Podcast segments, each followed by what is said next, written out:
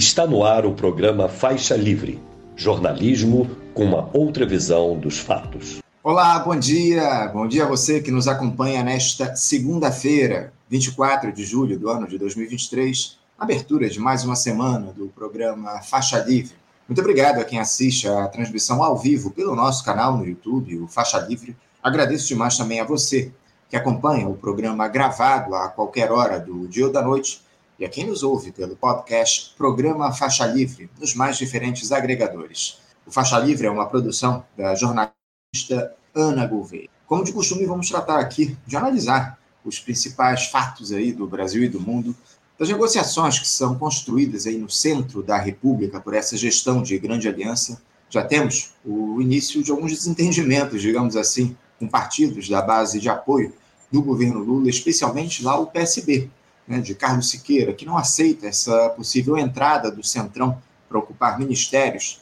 Ele já se posicionou recentemente, inclusive de maneira pública, contra isso, dizendo que é inaceitável legendas que apoiaram Bolsonaro no primeiro e no segundo turno das eleições do ano passado agora embarcarem na administração federal, como deve ser aí o caso do PP e do Republicanos, que estão com negociações avançadas com o presidente da República para ganhar ministérios. E quem vai tratar de analisar esse pequeno abalo na confiança aí dos integrantes dessa grande aliança que forma o governo Lula, bem como outros temas da política aqui do nosso país, será o sociólogo, cientista político e presidente do Instituto Cultiva, Ruda Hit, daqui a pouquinho. Um assunto que é sempre tema das nossas discussões aqui no programa há décadas é justamente o petróleo.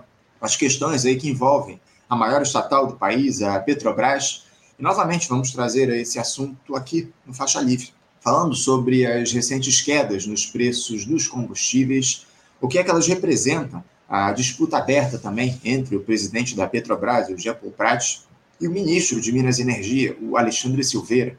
Uma greve que ocorre neste momento na unidade de processamento de gás natural do complexo petroquímico aqui do estado do Rio de Janeiro, a Gaslub, esse papo a gente vai bater daqui a pouquinho com o, o diretor do Sindicato dos Petroleiros do Rio de Janeiro, o Sindipetro RJ, Antônio Devalle. Vocês viram aí que tivemos na última semana o início daquele programa de renegociação de dívidas lançado pelo governo federal, o Desenrola Brasil, e parece que ele começou trazendo bons resultados. Mais de meio bilhão de reais foram negociados entre as instituições financeiras e os devedores. Nós vamos analisar o potencial desse programa para movimentar a nossa economia em uma entrevista com o doutor em economia e professor na Pontifícia Universidade Católica de São Paulo, a PUC, além de ex-presidente do Conselho Federal de Economia, o COFECOM, Antônio Correia de Lacerda.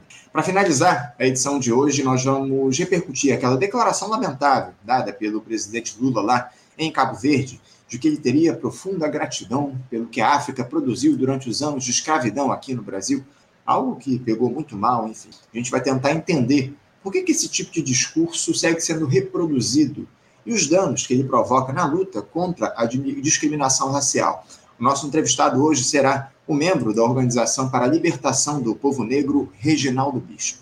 Uma edição para lá de especial, abrindo a semana aqui no Faixa Livre.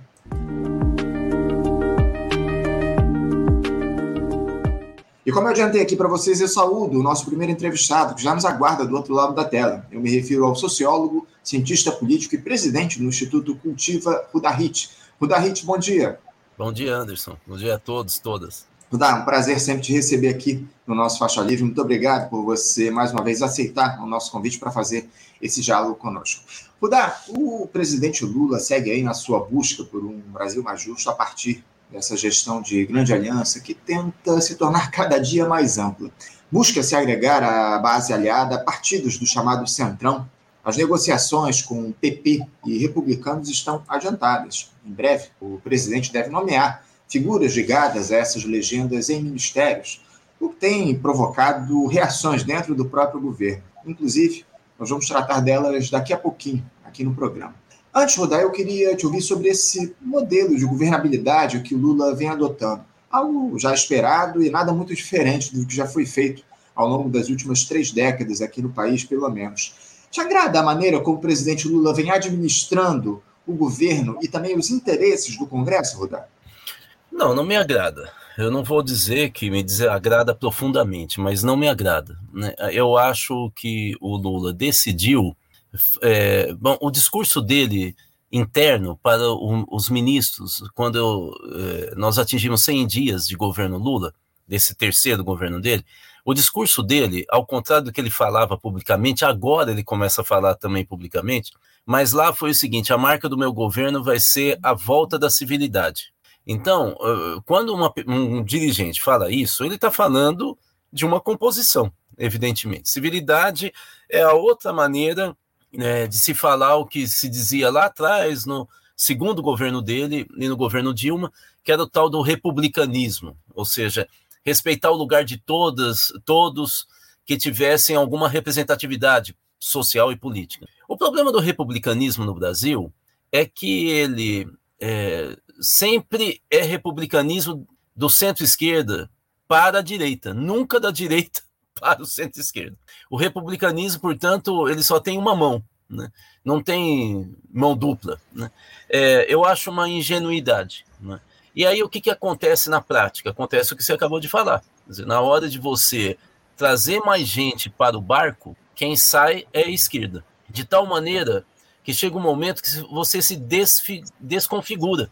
Né? Eu lembro de um encontro que eu tive na Itália de partidos de esquerda, centro-esquerda, e ao lado, no jantar, estava um dirigente do Partido Socialista Francês.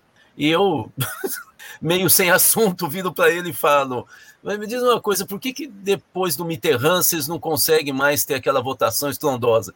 Ele parou o garfo, olhou para mim e falou: Porque nós somos tanto para a direita que o eleitor não sabe mais o que é direita e o que é esquerda, e continuou comendo. então, assim, o problema é esse. Claro que dá resultado eleitoral. Como nós somos um país muito conservador e violento, o anuário da violência no Brasil mostrou isso agora. É, nós não somos um país progressista, embora a gente gostaria que fosse, né? É, o Lula acaba tendo resultado eleitoral, o lulismo, né? Importante. Por exemplo, você está vendo as pesquisas que saíram agora, claro que são muito iniciais, não estão há mais de um ano da eleição municipal, mas você crava o Boulos em primeiro lugar é, em São Paulo e o Rogério Corrêa, que é um deputado federal do PT à esquerda do Lula, também em primeiro lugar aqui em Belo Horizonte, uma certa vantagem nesse momento. Ou seja, ele está colhendo o resultado. Né? Você está vendo uma disputa hoje no governo entre o Haddad e o Flávio Dino, que de certa maneira a soma dos dois dá o lulismo. Então, é, eu acho que, que, de certa do ponto de vista eleitoral, é, dá resultado. Eu acho que do ponto de vista do país, é um freio de mão puxado o tempo inteiro. É isso.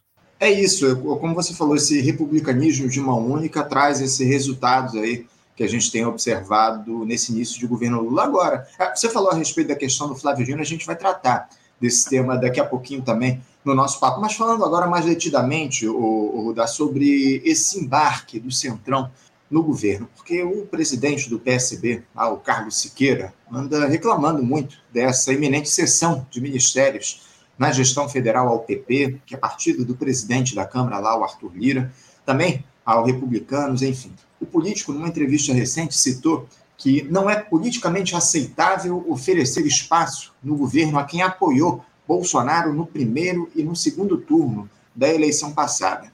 Evidente que é, de alguma forma, um argumento justo, né, Rudá? Por mais que a gente entenda que o funcionamento da política seja um pouco distinto. Mas o projeto do Jair Bolsonaro, o projeto que ele defendia, era muito diferente desse que é tocado por essa grande aliança que comanda o país.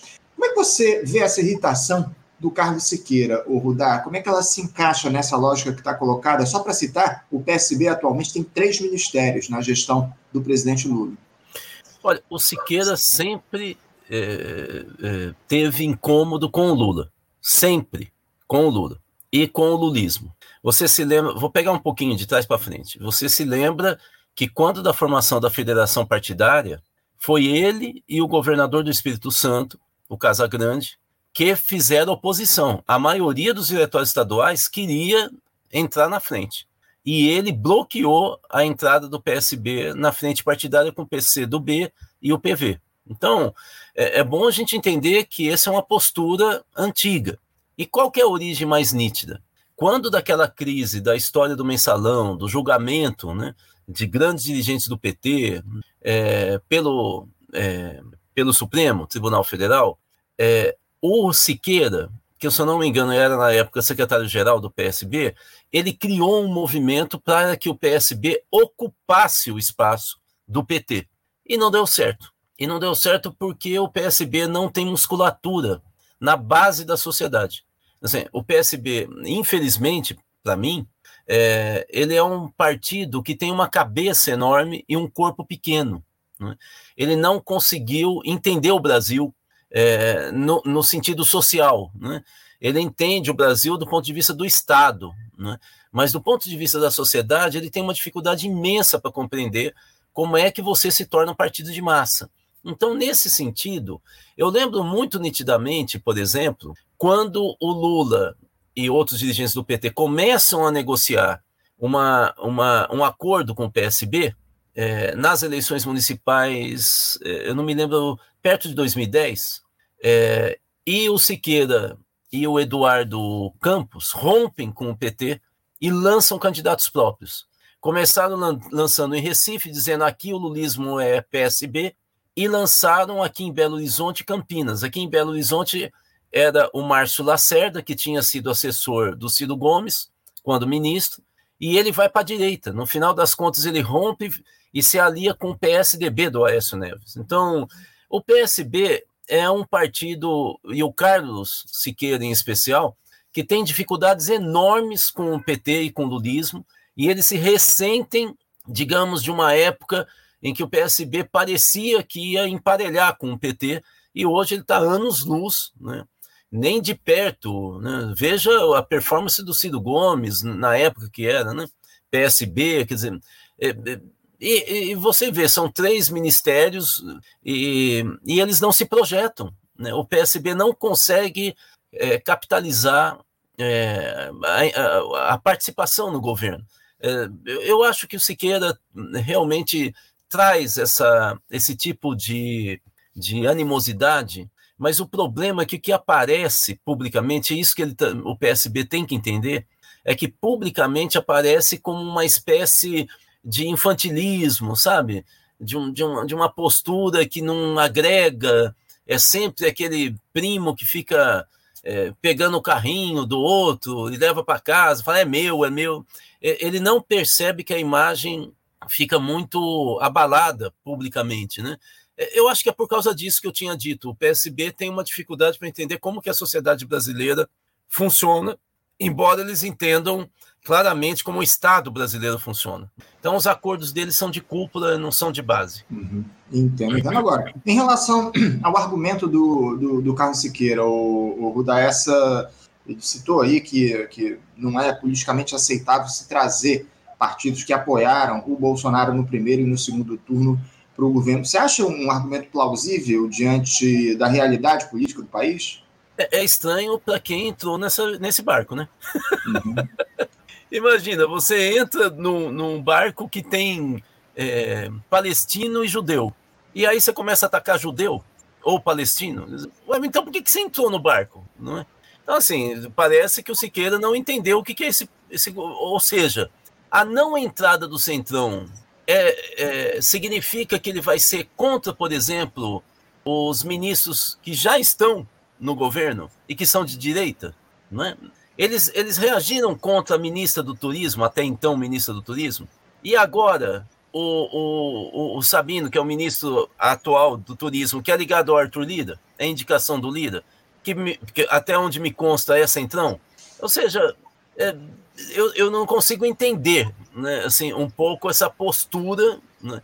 O ministro da Comunicação, Agricultura, eu, eu não consigo entender esse discurso, porque esse discurso parece um discurso meio fantasioso, entende? Assim, é, se é para você fazer uma oposição pela esquerda, melhor fazer o que o Boulos faz, né? Tanto que ele está tendo lucro eleitoral. É, eu acho que esse tipo de birra, né, com um discurso é, de conveniência, ele não politiza a sociedade, né? É, acho bacaninha falar isso, entendeu? Só que ele está no governo, ele está no governo. Você viu que a Marina e a Sônia Guajajara, quando teve um avanço da direita é, para acabar, inclusive, com o Ministério das Duas, elas ameaçaram romper, mas não romperam. Acabaram tendo uma reunião com o Lula e que ficou pública, e em seguida não acabou ministério nenhum. Eu acho que esse é um jogo mais inteligente, porque fica claro que elas não são submissas, mas elas são aliadas. Do que o do Carlos Siqueira, que você não sabe afinal o que, que ele quer. Né? Então, eu, eu, eu, acho isso. Eu acho que é, se está num governo de centro, uma enorme composição de estilo parlamentarista, que é o caso do lulismo, é, é melhor ter um pouco de cuidado com esse tipo de arrobo é, retórico, porque fica fora do lugar. Uhum. Eu, eu, queria aproveitar que você citou o nome de uma figura, o, o, deputado Guilherme Boulos, falando a respeito dessa questão da oposição à esquerda. Você considera o Guilherme Boulos fazendo oposição à esquerda ao governo nesse momento, Rudá? Porque eu, sinceramente, vejo aí as declarações do, Boulos, do Boulos muito voltadas aí a um diálogo próximo, a um apoio mais próximo ao governo Lula. Ao contrário, por exemplo, de figuras como o deputado Glauber Braga, enfim, esses sim parece que fazem uma oposição mais efetiva à esquerda do governo, criticam algumas iniciativas. Nós vimos agora aí nesse, nessa votação da reforma tributária lá na Câmara dos Deputados, algumas, algumas figuras lá do PSOL, mais precisamente o próprio Glauber Braga, a Samia Bonfim e a Fernanda Melchiona votando em abstenção na, no, no, tema lá da reforma tributária. Você vê hoje o, o Boulos como uma figura em, em, oposição, fazendo oposição à esquerda a esse governo? Então, mas vamos entender bem. Eu falei que é uma oposição à esquerda inteligente, não é? Uhum. Tanto que você não vê a oposição dele. É só quem está encostado. Né? Por exemplo, nesse momento, ele está num, num, num, confronto é, extremamente importante com a direção do PT de São Paulo e com os vereadores de São Paulo. Evidentemente, que o PT de São Paulo e os vereadores estão defendendo o, a, o poder eleitoral deles. Quer dizer, se o Boulos é a cabeça de chapa é, do PT em São Paulo, e ele vai atrair voto para os vereadores, candidato a vereador do PSOL. E isso deve diminuir o poder do PT de São Paulo. O que está pintando é, em, em, em São Paulo é o que aconteceu no Rio. O PT é, brigou tanto e se aliou com a, a, direita no Rio de Janeiro, que chegou um momento que o PSOL era maior, né? E tendo o Freixo como principal nome, que agora está onde? Está no PT. Uhum. O, o, o, o Bolo só não está no PT porque é mais importante para ele estar tá no PSOL sendo uma figura nacional do que estar tá no PT sendo disputando com os outros. Mas o, o, o Boulos, em primeiro lugar, faz uma disputa com o PT, pela esquerda, não com Lula. Não com Lula. Segundo lugar, claro que as pessoas não sabem, mas quando do governo de transição, o Boulos foi para cima na defesa de alguns nomes, e não foi só ele, Ivan Valente também. É, alguns nomes que gente do PT queria tirar da, da, daqueles grupos de transição, que inclusive foram nomeados pelo Diário Oficial. Né? Assim, não é o caso de dizer hoje um, um dos grandes nomes do PSOL que recebeu o ataque da direção, da direção, não, de alguns expoentes do PT, e o Boulos foi para cima. Então, é isso que eu estou falando, Anderson, uhum. de oposição inteligente à esquerda. Ele não faz um confronto público, ele não quebra a relação com Lula, que afinal é o grande pai do PT. Né? O lulismo é maior do que o PT, do que o petismo. E, em segundo lugar, ele, ele trabalha nas franjas e não deixa repercutir a oposição que ele faz à esquerda, que não é extrema esquerda, é esquerda. Ou seja, ele disputa um espaço aqui, outro ali. Ele é muito cuidadoso.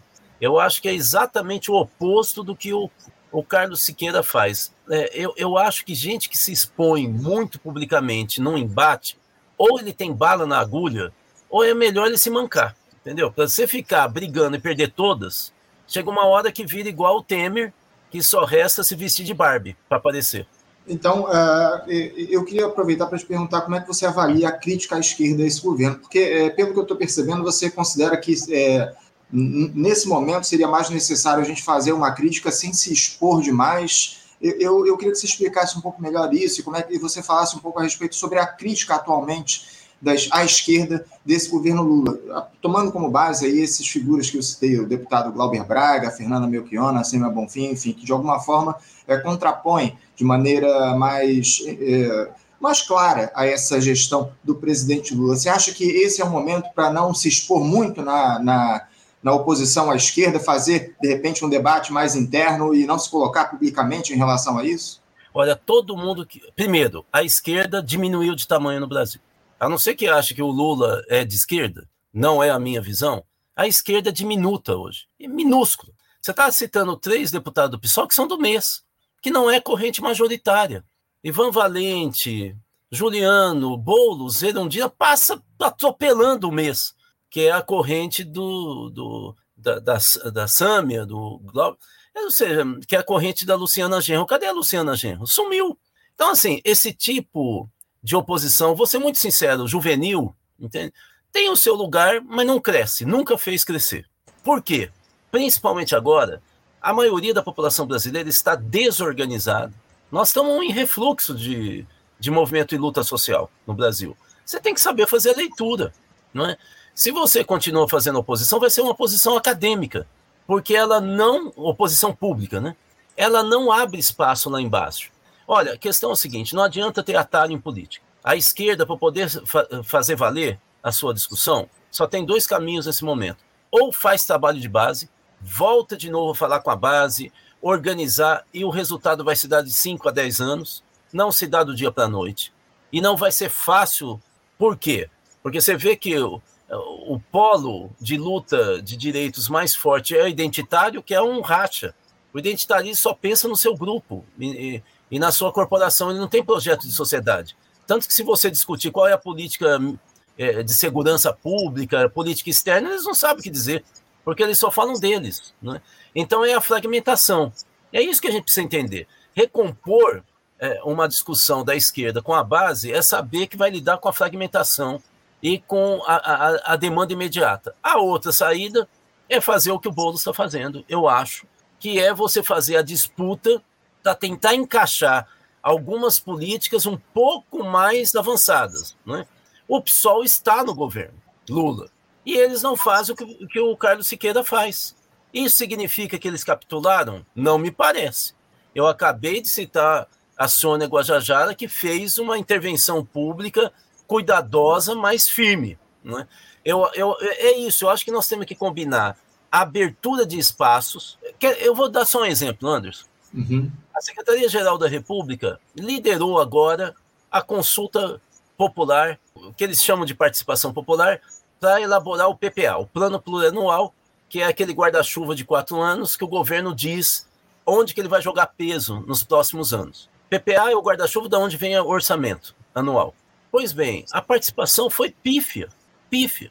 Você imagina que entre acho que os seis, as seis áreas mais votadas é, no site do Brasil Participativo foi turismo.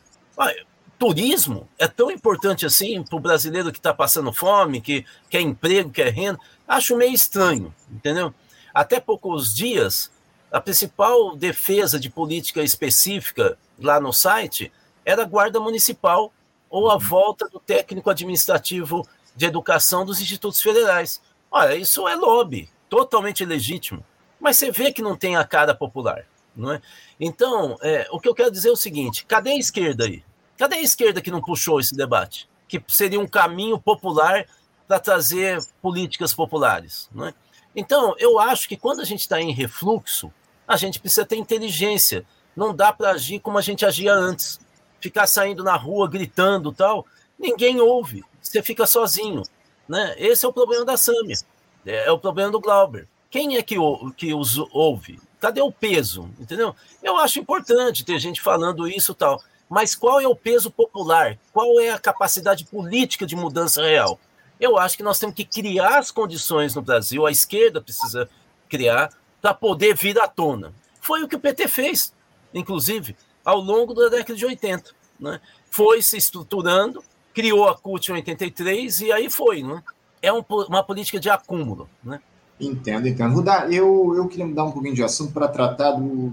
A gente falou de pesquisas, de, de, de aprovação do governo. Semana passada saiu o resultado de uma pesquisa do Instituto Paraná relativa justamente a essa questão da aprovação do governo Lula nesse primeiro semestre do ano.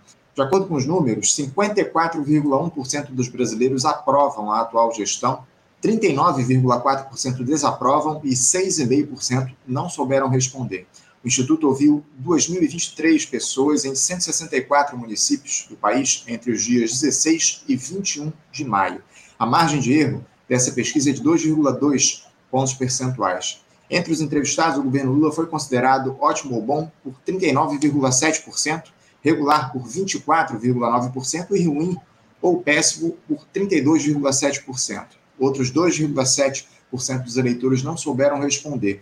Eu queria uma avaliação sua, Rudá, para se esses números aí podem ser considerados animadores uh, para o início de gestão, uh, uma gestão que sucedeu um período aí nefasto da história do nosso país, de anomalia institucional, de anomia institucional, acima de tudo, foi essa do Jair Bolsonaro. Como é que você vê os resultados dessa pesquisa do Instituto Paraná?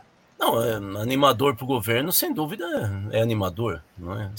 Mas você vê que a, aquele um terço da população se mantém, né? Uhum. É, mais à direita. Eu, o que eu acho importante é que a gente possa ver o Brasil como ele é, e a gente fingia que não, não era assim, né?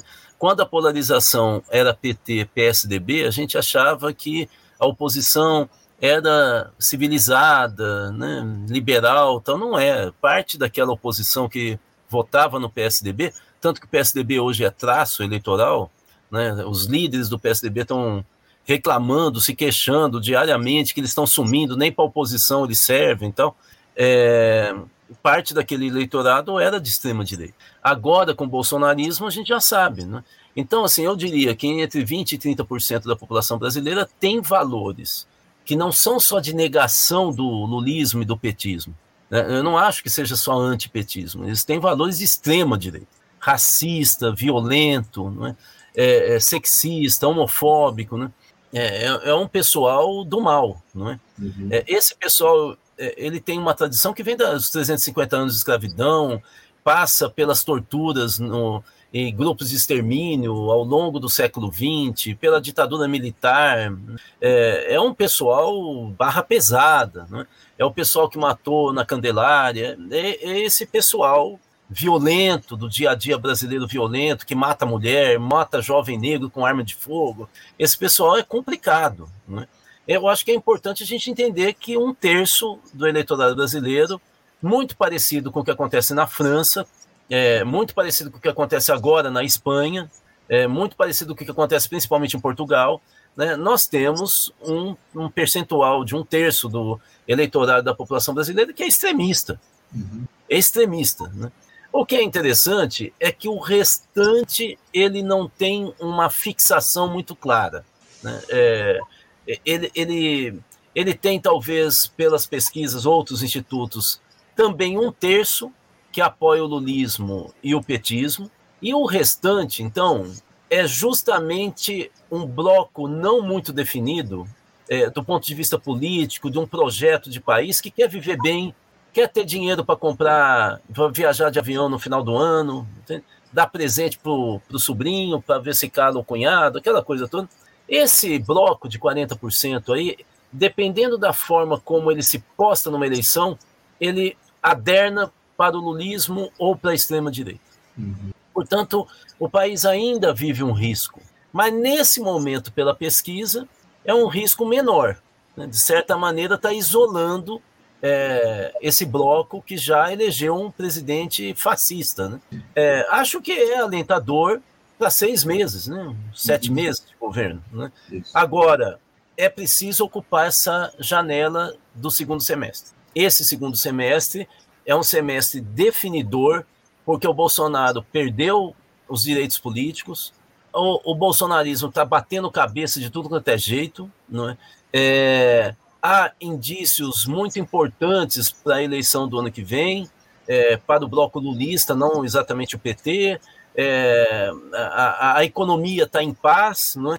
Agora é hora de você dar uma arrancada para calar a boca e não dar chance para a extrema-direita o ano que vem na eleição municipal. Temos, portanto, aí uns seis, sete meses é, para a gente percorrer. É isso. Agora, o, o, nesses números aí que foram divulgados pelo Instituto Paraná, me chamou a atenção nessa pesquisa um outro, um outro dado que eu também gostaria que você avaliasse, porque o governador de São Paulo, o Tarcísio de Freitas, se coloca, ele se coloca como, um potencial presidenciável agora, com a, com a inelegibilidade do Jair Bolsonaro, uma, uma figura aí que deve se lançar é, tentando angariar os votos da extrema-direita em 2026, ele tem uma aprovação melhor que a do Lula lá no estado de São Paulo. Enquanto o político do Republicanos ele é aprovado por 67,6% dos eleitores, o petista tem 56,2% de aceitação lá dos paulistas. A reprovação do governador também é menor, 26,6% contra 39,6% do presidente da República. Claro que ainda é muito cedo para dizer algo, imagino aí que seja inclusive natural que o Tarcísio tenha maior aprovação no Estado em que ele foi eleito. Mas esses números, Judá, te, te trazem algum tipo de preocupação? Como é que você vê essa ameaça do Tarcísio de Freitas aí ao Lula lá em 2026 ou ao candidato do PT? Não, não vejo preocupação nenhuma. Primeiro porque o Tarcísio está saindo do bloco bolsonarista e indo um pouquinho mais para o centro-direita. Ele não vai ser de centro-direita, mas estou falando da caminhada dele, né? Claro que ele não vai romper com o bolsonarismo porque ele perde a base. Né? São Paulo tem um eleitorado de direita e extrema-direita muito forte, então é, ele não rompe de uma vez, mas ele fez acenos para o Haddad, né? criou um problema, né? É, inclusive para o Bolsonaro, lembra aquele encontro tal, no Republicanos e tal. Bom, então assim, acho que, que, segundo lugar, o PT vem falando e soltando balões de ensaio publicamente de que o Lula vai para a reeleição. Se ele for para a reeleição, nós estamos vendo, até por esses dados, que o Tarcísio vai para a reeleição também. Você acha que o Tarcísio vai perder o mandato do maior do governo do maior estado mais rico do país, que tem maior visibilidade política e vai disputar com Lula para perder? A mesma coisa com a Michelle. Ela vai para o Senado. Então, assim, é, eu acho que é importante a gente ter claro que o, o talvez quem vai bater com o Lula vai ser a Damares, né? que ela uhum. perde pouco né, se for derrotada, né? Então, assim, a, acho que a, a, reeleição do Lula vai se configurando como, inclusive, uma garantia de estabilidade desse cenário. Né? É, o, o, e o Tarcísio ainda não colocou as bombas e as minas que ele está armando. Uma delas são 42 escritórios regionais é, que ele está instalando. Na verdade, quem está instalando é o Kassab, esse outro senhor estranho que não sabe se ele acende a vela para o Lula ou para o bolsonarismo. Mas o fato é que ele está montando para o Tarcísio 42 escritórios regionais para atender cada uma média de 15 municípios, né, prefeitura. Às vésperas de eleição municipal, acho que fica claro é, onde que nós estamos. Né? É, é, ele, ele, ele é um personagem importante da política nacional, a gente não pode ter dúvida disso, mas eu acho, nesse momento, que a chance da reeleição para o governo é maior do que a candidatura para presidente. É, é o que parece, o que está colocado a partir dessa sinalização do PT de que o Lula pode concorrer à reeleição. E eu queria tratar justamente disso, a possibilidade aí é, do Lula, inclusive, que surgiu ao longo dos últimos dias, de ele indicar o, o ministro da Justiça, o Flávio Dino, lá para o Supremo Tribunal Federal, para, digamos assim, tirá-lo do caminho do PT em uma eventual disputa presidencial lá em 2026. Eu queria saber se você acha isso plausível, Rodar, porque o ministro Nem Flávio Dino tem aí uma popularidade importante, né? Ele é celebrado pelas suas posturas, pelas suas falas, muitas vezes sarcásticas, inclusive, se coloca como um importante quadro político. Você acha que o Lula faria esse movimento só para que o Dino não seja um forte concorrente na próxima eleição eh, presidencial, rivalizando um possível indicado do partido, ainda que o Lula hoje admita concorrer à reeleição, e, e o Dino andou falando aí que não aceitaria, talvez, aí uma indicação para o Supremo Tribunal Federal. Como é que você vê essa possível indicação do Dino ou, a, ou o PT ou o Lula pensar em indicá-lo para essa vaga no Supremo que deve abrir agora? Com a aposentadoria da ministra Rosa Weber proximamente, aí, se não me engano, no mês de outubro. Como é que vê essa possibilidade aí do Dino ser indicado e se isso se coloca aí numa, como uma movimentação política do PT para evitar que o Dino se coloque como presidenciável lá em 2026? Zero chance disso acontecer. Zero. Não tem a menor possibilidade. Primeiro, porque grande parte dos petistas gosta muito do Dino. Eu considero, considero como da casa. Então, assim, e o Dino joga para isso. Não, não tem chance nenhuma. Inclusive, se você acompanhar como que o Lula e o PT foram se mexendo, vocês vão ver que só houve o lançamento do, do, do nome, ele disse de jeito nenhum e voltou à tona. Ao invés de acalmar o Dino, fez ele voltar publicamente nesses últimos dias, inclusive chamando o Alckmin de camarada Alckmin, né?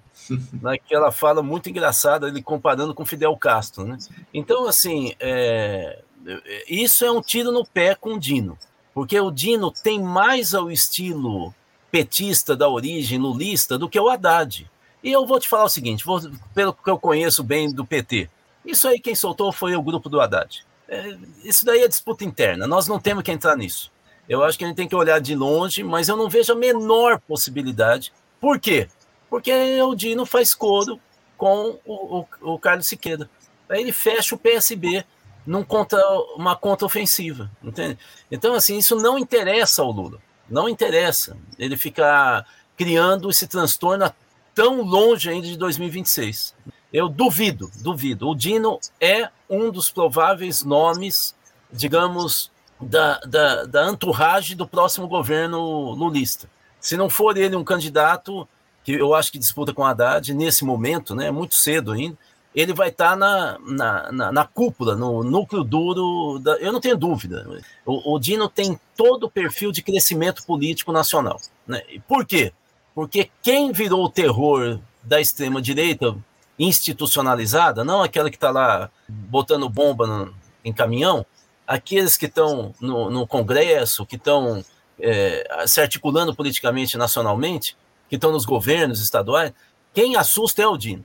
O Haddad, pelo contrário, o Haddad pode irritar, porque ele está trazendo a Faria Lima para o governo. Mas é o Dino que cria problema, que prende, que persegue. Que... Então, assim, é, o Dino, por causa disso, ele mata no peito e sai jogando, é ele que vai aparecer, gente. Não tenha dúvida, inclusive para a esquerda do PT, para grande parte dos movimentos sociais, é o Dino. É o Dino.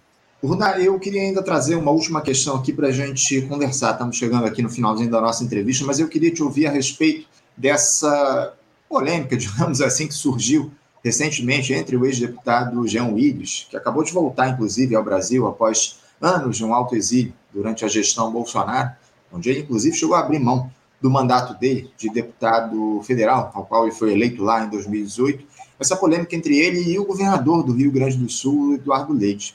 Em um post numa rede social, o Jean disse que, abre aspas, gays com homofobia internalizada em geral desenvolvem libido e fetiches em relação ao autoritarismo e aos uniformes, fecha aspas. Ele se referia à decisão do Eduardo Leite de manter a política de escolas cívico-militares lá no Rio Grande do Sul. Vai lembrar que o governador do, do Rio Grande do Sul ele é assumidamente homossexual. O Ministério Público do Estado é, pediu à Justiça, o Ministério Público lá do Rio Grande do Sul pediu à Justiça a retirada dessa postagem do ex-deputado das redes. O Jean Willis, inclusive, teve recentemente, o Rudaf, você deve lembrar aí, no Palácio do Planalto, onde ele foi recebido pelo presidente Lula e pela primeira-dama, a Janja, aventou-se inclusive a possibilidade de ele assumir um cargo no Ministério das Comunicações, mas o ministro Paulo Pimenta negou que fora prometido a ele um posto. Como é que você classifica aí esse tipo de declaração do Jean Willis, o, o Ruda, que também é homossexual assumido, atacando o Eduardo Leite? É, bom, é de duas uma. Ou ele quer ir para o governo ou ele não quer ir para o governo. Né? É, porque se ele vai para o governo, essa fala dele não, não se encaixa é igual o Carlos Siqueira, né, que eu tinha falado, não se encaixa na lógica de re, trazer novamente a civilidade, né? porque ele traz a oposição é, política é, para dentro do governo. Se tem uma coisa que o Lula está tentando administrar, é como deixar a oposição não, dentro do governo não se tornar pública, né? é ficar ali, né? ele tendo reuniões, tentando acertar detalhes tal, né? Então, assim, é, acho que o João Willis precisa decidir. Né? É, se ele quer ir para o governo, ele vai ser, é, digamos, ele vai passar por um processo de readequação. Não é mais o João Willis que foi até agora, que foi um parlamentar. E parlamentar sobe na tribuna e ele vai estar dentro de uma composição. Se a intenção dele não é ir para o governo, eu acho interessante porque ele chamou muito a atenção. E ele chamou atenção, possivelmente, principalmente para o eleitorado dele. Portanto, ele é um candidato de novo a um cargo, pelo menos parlamentar. Eu acho que. Aí ele entrou na disputa, então ele entrou na, na, na, composição de um, de, uma, de, um, de, um, de um processo de organização política. Né? Então, assim, vai depender um pouco do que ele quer. O que eu acho é que, assim, ele diminuiu a chance de ir para o governo. Qual é a chance maior? Você falou, é que ele é apadrinhado da Janja. Né? Só que você está vendo que a Janja está recebendo ataque da imprensa empresarial do Brasil. Né? Todo dia tem uma matériazinha dizendo que a Janja. Né? Agora falaram que é o algoritmo do Lula, né? Assim, todo dia lança alguma coisa, porque a Janja realmente tem poder, é uma pessoa que é militante, né? É, de esquerda há muito tempo. Né? Então, assim, é, é, eu, a única chance do, do. Se ele quer ir para o governo depois de uma fala dessa, né, do Jean Willis, é ser apadrinhado pela Janja. Mesmo assim, ele entra na linha de fogo. Né? Você vê que até a Janja parou de dar tanta entrevista como ela estava dando. Né? Uhum. Então, assim, tem todo um cuidado desse governo para fazer uma composição que é muito frágil, né? e, portanto, você não pode expor, digamos, expor um, uma, uma, um embate moral, porque eu vou ser muito sincero, eu, eu, eu não achei exatamente um embate ideológico, eu achei um embate moral do Jean, uhum. quem é mais homossexual. Assim, não, não, entendi muito bem o, o que, que, A não ser que ele estivesse jogando confete para o eleitorado dele. Aí ele está indo para a disputa eleitoral, que também não é ruim, né? não estou negando.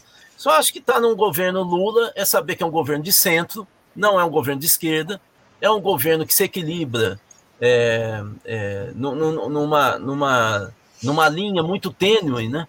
é, é um equilibrista, né? Um, é um governo equilibrista, né? Então eu, eu acho que ele tem que saber onde que ele está indo.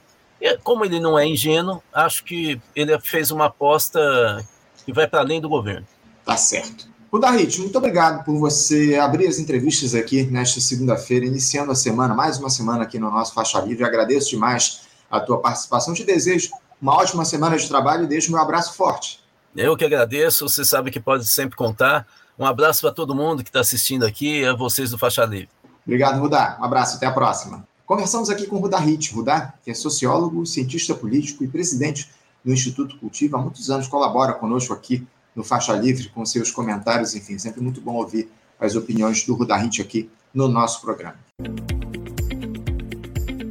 Você, ouvinte do Faixa Livre, pode ajudar a mantê-lo no ar faça sua contribuição diretamente na conta do Banco Itaú, agência 6157, conta corrente 99360, dígito 8.